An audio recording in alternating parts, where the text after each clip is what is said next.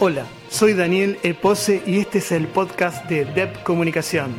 En este espacio vamos a difundir el trabajo de artistas, productores de arte, educadores y otros protagonistas de nuestra sociedad.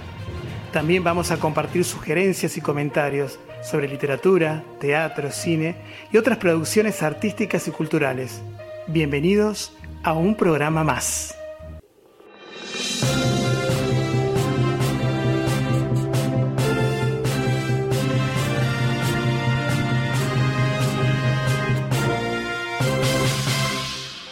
Nuevamente nos encontramos y quiero compartir con ustedes un texto más de mi libro de Sueños y Azar, de la sección Crónicas Cíclicas. El texto se llama El Juego.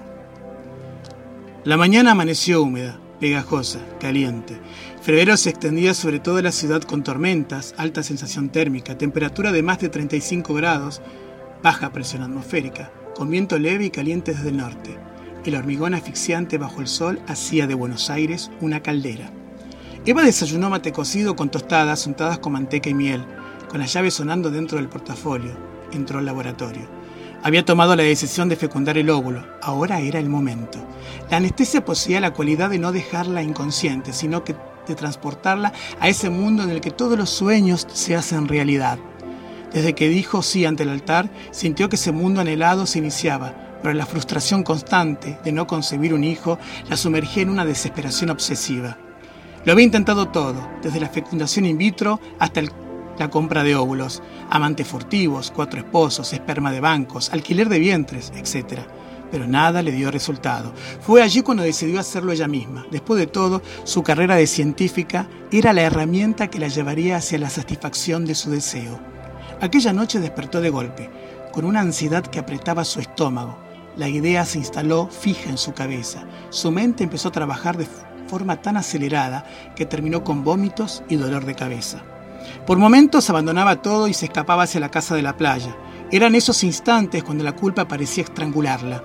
Otra vez se sentía que su decisión pasaba de ser una obsesión enfermiza y grotesca a una suerte de juego, a uno macabro en el que ella jugaba por momentos a ser Dios. En otras ocasiones se creía inocente, que solo se trataba de la búsqueda tenaz de una mujer por lograr su función natural. Desprendió la bata justo arriba del vientre. Frotando con un pedazo de algodón embebido en alcohol, inyectó la aguja. Depositó el óvulo fertilizado en el útero. La clonación era un recurso nuevo, pero quizá el último que le quedaba. Comprendía muy bien las implicaciones de este accionar. De todos modos, este solo era su hijo y de nadie más, como siempre lo había querido. La ambivalencia la tomó por completo. Le costó respirar. La sensación de gloria se mezclaba con una angustia cerrada. De todas maneras, era nada más que un intento el ser Dios. El olor a café caliente se esparcía por toda la casa. Parecía tomarla de la nariz y levantarla. Cuando terminó de despertarse ya estaba vestida. Hacía más de seis meses que había iniciado el juego. Llegó a la cocina. Los últimos meses de embarazo parecieron eternos. La ansiedad le producía insomnio, así como una lujuria abrupta que solía calmar con masturbaciones. El dolor se inició de repente, con una contracción que sintió como un puñal en las entrañas. Perdió la cuenta de cuántas fueron y en ese momento se preguntó si tener un hijo valía tanto la pena como para aguantarse y pasar tanto dolor. Dejó de preocuparse y pujó con sus últimas fuerzas. La niña salió al mundo. Escuchó el llanto. La felicidad la invadió. La sostuvo entre sus brazos. Sonriente, pensó que el juego había concluido, sin saber que esto no era nada más que el comienzo.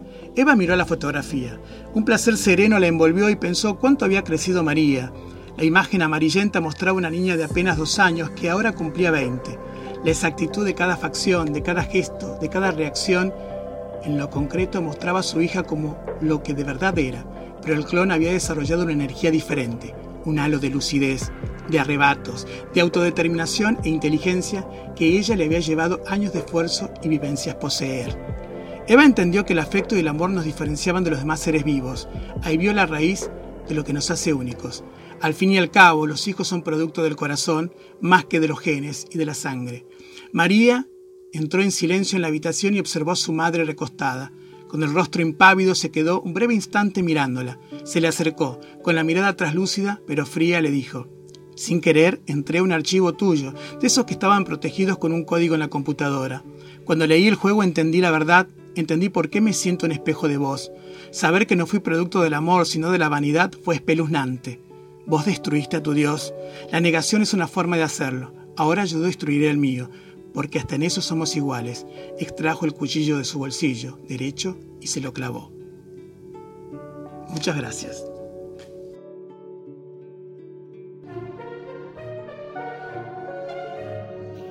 Gracias por escuchar nuestro programa en Anchor FM, en Spotify y otros aplicativos de podcast.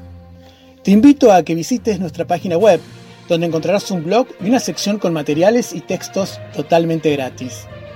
Te invito también a que conozcas nuestro canal de YouTube con contenidos exclusivos todas las semanas. Te esperamos. Un abrazo desde DEP Comunicación.